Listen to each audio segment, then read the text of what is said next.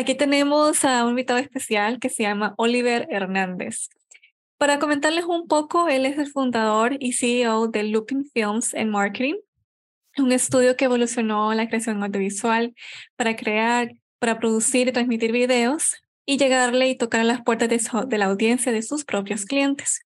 Oliver ha desarrollado su carrera como director creativo, productor, cineasta, director, operador de, postproducción. Me quedo corta de palabras, más bien dejémosle a Oliver que nos comente esa amplia gama de expertise y camino recorrido en esta industria de la publicidad el mercadeo y la creación de contenido animado. Hola, buenas tardes, Stephanie. Buenas tardes también a todos los espectadores. Bueno, pues eh, supongo que como la mayoría de los que nos dedicamos a audiovisual, pues mi carrera empezó desde muy pronto cuando me di cuenta, eh, bueno, en este caso estamos hablando más o menos del año 95, cuando me di cuenta que había la posibilidad de hacer edición de vídeo. Yo siempre me gustó mucho el cine y me di cuenta de que con la edición de vídeo digital, que en aquel momento lógicamente era pues, bastante rudimentaria, ya se podían hacer cosas muy interesantes o a mí me parecían muy interesantes en aquel momento. ¿no?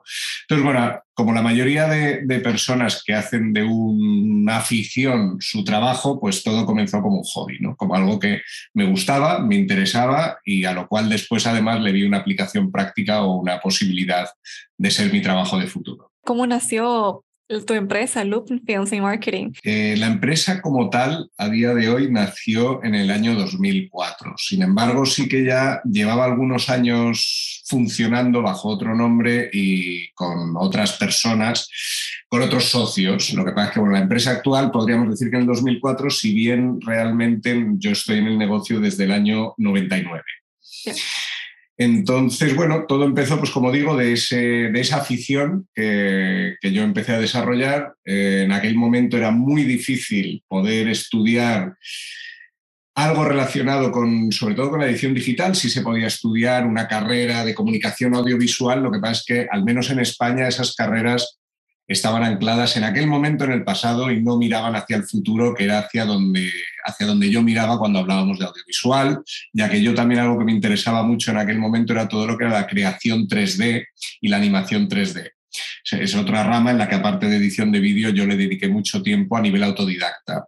Entonces, bueno, en aquel momento, eh, buscando, nos dimos cuenta de que en Mallorca, en Palma de Mallorca, había un máster que estaba muy reconocido a nivel mundial. Era con un software que se llamaba Alias Webfront, que era, digamos, en aquel momento, pues algo muy de Hollywood y que era un software muy profesional al que no podías acceder en, tu casa.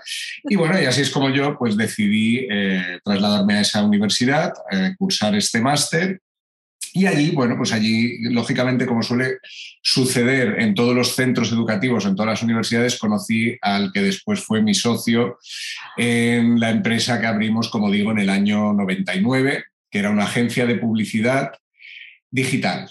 Claro, esto en el año 99 era extremadamente novedoso, con internet, un Internet todavía en ciernes. Eh, donde las cosas todavía se hacían mucho de manera analógica, tanto a nivel de impresión como incluso de diseño. Ya no hablemos en vídeo, en el cual el vídeo, bueno, estaba el DV, eh, había el Betacam digital, pero el DV estaba, justo salió, si no voy mal, en el 99 o estaba en, muy en ciernes en ese año.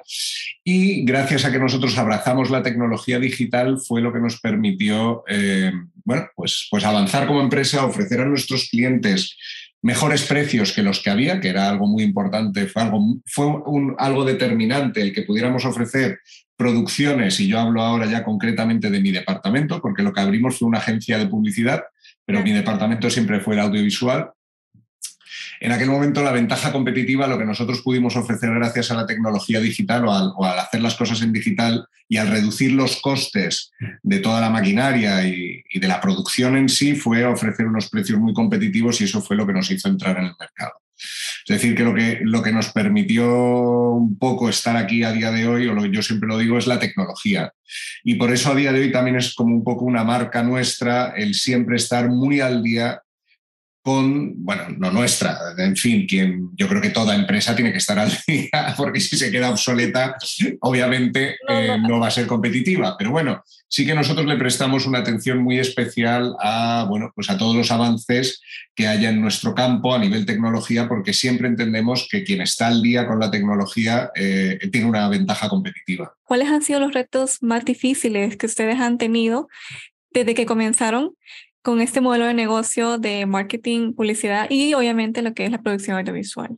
Ahora ya voy a hablar desde mi punto de vista. Yo soy una persona que, como digo, eh, me gusta mucho más la parte creativa, la parte técnica, la parte, toda esa parte de producción y de creación. Por, por eso, si me preguntas cuál creo yo que para mí es la parte más complicada de estar en un negocio, pues yo diría que la adquisición de clientes y el mantener esos clientes. Es decir, que al principio te parece extremadamente complicado, pero luego cuando pasan los años te vas dando cuenta de que si ofreces un buen servicio, ofreces unos buenos precios, un buen servicio y un buen trabajo en general, habitualmente, o al menos en nuestro caso me he dado cuenta de que al final eso no es tan difícil. Es decir, sí es difícil cuando, intentas salir a buscarlo, digamos, en frío, pero cuando ya tienes un bagaje, cuando tienes un, algo que mostrar, por eso yo aconsejaría siempre que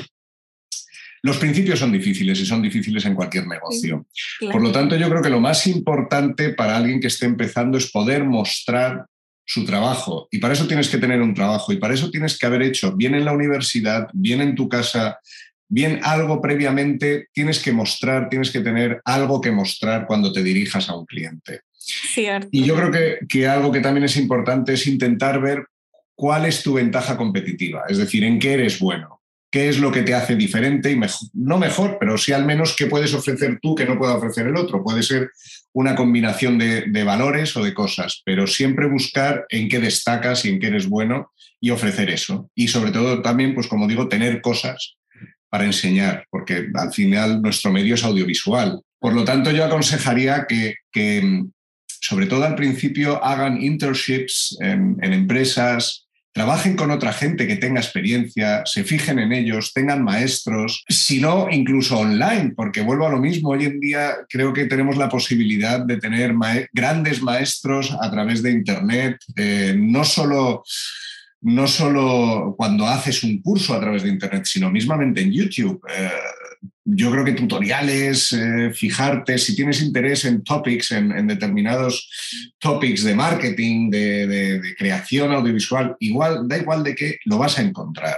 Pero bueno, yo sí aconsejaría que si hay la posibilidad, sobre todo al principio, y aunque tengas tu propio negocio y aunque seas autónomo, intentes empezar de abajo, intentes trabajar en, grandes producciones, intentes poder estar, aunque sea, ya digo, sirviendo el café, pero en una gran producción, porque ahí vas a aprender mucho. Es decir, en nuestro caso, afortunadamente, tuve la, fortuna de que nosotros tuvimos acceso a grandes producciones propias rápidamente, pero entiendo que no es un caso habitual. Por lo tanto, si eso no sucede, es decir, en la mayoría de los casos, yo creo que lo que habría que hacer es intentar al principio más entrar en un estudio que te guste, empezar desde abajo, ver cómo se trabaja y quizás en unos años ya, cuando hayas adquirido esa experiencia a todos los niveles, pues igual ya decides montarte por ti mismo. Quizás yo sería mi consejo, empezar un poquito desde abajo y fijarse en los que ya saben, porque eso es la manera de aprender en casi todo. ¿Qué tanta es la rentabilidad en los primeros tres, cuatro años de un estudio pequeño que está iniciando en cuestión de creación de videos animados y publicidad? Bueno, eso también, de nuevo, yo creo que es, es relativamente difícil eh, de contestar en, en temas de absolutos. ¿Por qué? Porque cada situación es diferente, cada país es diferente, aunque hoy en día vivimos un mercado y un mundo muy globalizado. Sobre todo al principio, a menos de que no tengas un trabajo absolutamente increíble, es raro que te vayan a contratar fuera de tu entorno cercano la realidad es esa, ¿no? Entonces yo diría que sobre todo en los primeros años hay que tener algo que olvida mucho la gente por la ilusión que tenemos la mayoría de los que hacemos este trabajo, es precisamente el tema de los números. Y he visto fracasar bastante gente por no cuidar este tema, por no cuidar los números, por no hacer simplemente un entradas, salidas, es decir, eh, cuánto gano, cuánto gasto. Y, y a lo mejor no es tan simple, porque es verdad que requiere de, bastantes más factores, pero sí, a la vez sí que es tan simple. Es decir, de verdad que he visto muchas empresas, sobre todo en sus inicios, incluso no en sus inicios, pero claro, cuando una empresa ya dura unos años es porque la parte financiera funciona, si no, no dura. Sobre todo en sus inicios he visto muchas pequeñas empresas que han descuidado la parte administrativa, la parte de los números, y por ello mm, no han conseguido sobrevivir, ni siquiera porque no tuvieran clientes, porque las he visto con clientes, las he visto eh, incluso con muy buenos trabajos, con clientes grandes y sin embargo después de unos años han quebrado. ¿Por qué? Bueno, eh, porque las causas son múltiples, pero llevándolas a las raíces no haber cuidado los números, han gastado más de lo que han ingresado. Lo que también está claro es que iniciar un negocio siempre requiere de una inversión inicial y de un plan de negocio. Es decir, yo, aunque sea muy a nivel de uno mismo, aunque tú seas la empresa, aunque tú seas un autónomo que vayas a empezar, tienes que hacer unos números, tienes que decir, bueno, vamos a ver, ¿qué necesito? Necesito un ordenador nuevo. Bueno, ¿y cuánto cuesta? Tanto. Bien, ¿qué más necesito? Bueno, necesito sobrevivir, poder comer durante los próximos X meses. Muy bien, ¿cuánto cuesta eso? Bien, hacer la suma, esto cuesta tanto y tener un plan de negocio, hombre, yo diría al menos a un año vista porque es que si no, la solución a lo mejor no es montar un negocio, es como digo, empezar primero a trabajar para alguien, intentar ahorrar dinero y a lo mejor después, eh, o tú estás muy seguro de ti mismo y le pides financiación a un banco. Bueno, esto ya cada uno son las posibilidades que tenga, pero desde luego he visto a mucha gente tirarse al, sin mirar los números y esto es complicado y por eso aconsejaría que detrás de toda ilusión, que hay que tenerla y que hay que tener mucha, mucha fe en uno mismo y en lo que va a hacer, no cabe duda, pero también hay que tener un gran punto de realidad económica detrás de todo eso y hacer unos mínimos números para saber si se puede o no se puede llegar. Y sobre todo, durante cuánto tiempo, porque el tiempo también al principio es, es fundamental. Hay meses en los que no encontrarás trabajo, entonces yo aconsejaría a todo el mundo que esté empezando, hombre, primero empezar al menos con un par de clientes medio mirados. Eso para empezar, unos mínimos ingresos mirados. Y segundo, con un plan de negocio, aunque sea para ti, aunque sea individual. No necesitas ser un plan de negocio para una gran empresa, pero es que un autónomo es una empresa en sí misma es una pequeña empresa. Entonces, a partir de uno, ya es una, un autónomo ya es una empresa. O sea que a partir de ahí es necesario un plan de negocio y hacerlo. ¿Cómo está el mercado respondiendo a la competencia de creación de videos animados allá en España? ¿Cómo ha incrementado la demanda? ¿Ha sido notoria o ha sido baja? Ahora, más que hablando del mercado de, la animación en particular, hablaría un poco más de nuestro mercado en, en general. Primero, el año, el año anterior el año pasado, al menos en España, eh, ha sido un año y también hay que pensar que nuestra empresa se dedica primero a la mucho a la publicidad, es una empresa que se dedica a publicidad, y segundo, nuestra, nuestro gran expertise o nuestro mayor nicho de mercado es el turismo. Por lo tanto, para, para nuestra empresa ha sido un año de recuperación, porque eh, al igual que las empresas que son nuestros clientes de turismo ha sido un año de recuperación, pues lógicamente entonces para nosotros también. Por lo tanto, el 2022 ha sido bueno y el 2023, de momento también si no hay grandes novedades geopolíticas, pues será bueno también, ¿no? Eh, en el caso concreto de la animación, yo no he calculado, te digo la verdad, no he calculado cuánta animación hemos hecho el año pasado respecto a años anteriores. Yo creo que más o menos hemos hecho la misma. Normalmente en el sector con la animación eh, suele gustar y es algo muy socorrido para nuestros clientes. Y cuando hablo de animación hablo de motion graphics. Claro en general, eh, no solo de la animación más tradicional o de personajes. Muchas veces hablo de motion graphics para generar un contenido eh, muy eficaz y relativamente rápido, o hablo de 3D. La recepción es buena por parte de los clientes. Eh, normalmente cuando ves algún proyecto que en tu, para tu entender requiere de animación y lo propones al cliente, habitualmente suele decir que sí. Es decir, eh, en mi, nuestro caso, que cuando, cuando hacemos animación, por ejemplo, se me ocurre el año pasado, pues sobre todo cuando tienes que explicar una plataforma online. Tienes una, serie, de recursos, pero si a esos recursos le añades un par de personajes animados o una animación en 3D con los ordenadores así girando tipo anuncio de, de móviles, etc., eso gana mucho. Y ahí es donde la animación, pues para un contenido que de otra manera sería a lo mejor un poquito más aburrido de mostrar, pues le das un empaque más bonito, más profesional y más agradable de consumir por parte del espectador, que al final es de lo que se trata. Es decir, todo lo que hacemos, aparte de ser bonito, tiene que ser práctico y tiene que, tiene, hay unos espectadores detrás, hay un público objetivo que tiene que querer ver eso. Y ahí la animación yo creo que en muchas ocasiones eh, ayuda mucho. Yo creo que es un muy buen momento para dedicarse al audiovisual porque es, una rama que, que además va en aumento. Los contenidos audiovisuales cada vez son más demandados y si bien es cierto que que algunos contenidos audiovisuales eh, también, precisamente porque esa tecnología de la que he hablado antes lo permite, hoy en día también muchos creadores de contenido los hacen ellos mismos, sí. que hay un cierto punto, un cierto nivel en el que se requiere a un profesional. Y ahí yo creo que hay mucho trabajo y, y, va a haber más en el futuro. Ya digo, para mí la parte precisamente de adquisición de clientes es la que siempre más me ha no es que me haya costado, pero realmente es la que menos a lo mejor o la que más ansiedad me ha creado, digámoslo así, ¿no? Sin embargo, luego te das cuenta de que en, realidad eh, al final tampoco es tan difícil si yo sí aconsejaría, es decir, hay, hay un error en el que se suele caer mucho, sobre todo al principio, mm. y es querer aparentar algo más de lo que uno es o, querer esto, hoy en día lo he visto, o sea, yo creo que es una técnica que se utiliza mucho y más con redes sociales de, uff, es que soy y hago y... Ahora, sí, a ver, te tienes que poner en valor, sin duda. Es decir, si hay algo que haces bien, dilo, porque es que, es, como he dicho antes, es necesario.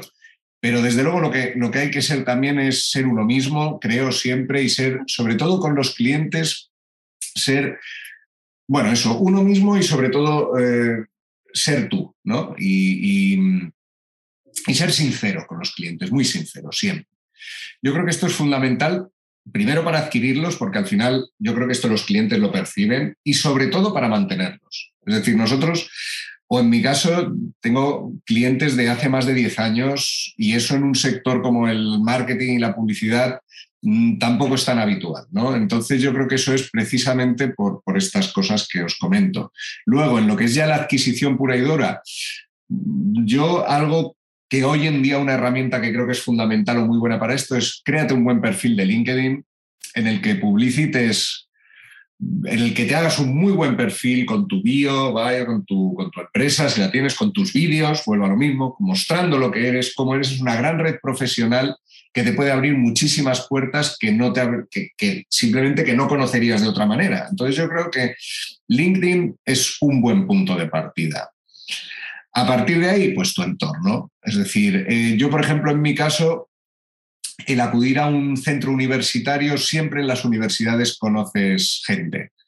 Y más gente que estudia lo mismo que tú, gente que, que. Entonces yo creo que también el, iniciarte ahí en un centro universitario a la hora de estudiar, si hay la posibilidad, está, está bien. Porque ya no es solo por lo que aprendas, ya no es solo por los contenidos, sino también mucho por, por todos esos contactos que puedas hacer en la universidad.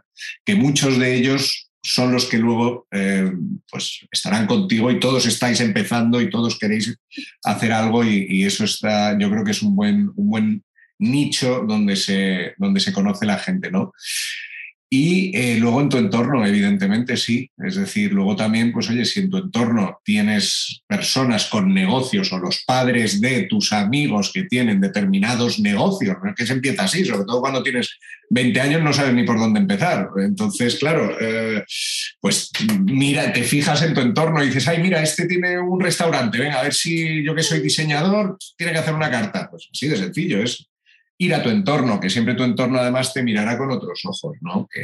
pero bueno, ya profesionalizándolo un poco y ya a nivel de verdad, volvemos al estudio de mercado. Es decir, tienes que hacer un estudio de mercado. Eh, aunque estés empezando, tienes que decir, bueno, bien, yo soy eh, pues eso, eh, editor de vídeo o lo que sea, o hago vídeos, quiero montar una productora. Bueno, ¿dónde vivo? ¿Dónde? Bueno, pero es que vivo en, un pueblo en remoto, en un pueblo remoto de la montaña. Bueno, muchos clientes aquí no voy a encontrar, pero hoy en día sí que voy a poder encontrar clientes online o clientes en remoto. Entonces, a lo mejor la idea es a través de LinkedIn buscar quién está buscando editores, por ejemplo, en remoto. Y a lo mejor te especializas en edición en remoto. Quiero decir, siempre es ver qué posibilidades tienes según tú dónde estás y, estudiar el mercado que tienes. Y en base a eso reaccionar. Es decir, es así de complicado, pero y así de simple al mismo tiempo, ¿no? Exacto, así es. Pues qué fascinados estamos, de verdad, Oliver, también encantado de poder tenerte. Ya tenemos la última pregunta y es ¿qué esperamos de, de, Oliver y por supuesto de Looping Film y Marketing este nuevo año 2023? ¿Qué esperamos? Bueno, eh, pues la verdad, si te digo la verdad, espero lo mismo que de los años anteriores, que, que los clientes sigan confiando en nosotros, que podamos ofrecer productos bueno, productos, trabajos, eh, porque al final llamarlo a veces a lo nuestro producto, que es algo tan creativo, pues, a ver, es un producto, pero bueno, ofrecer trabajos y películas que sean mejores.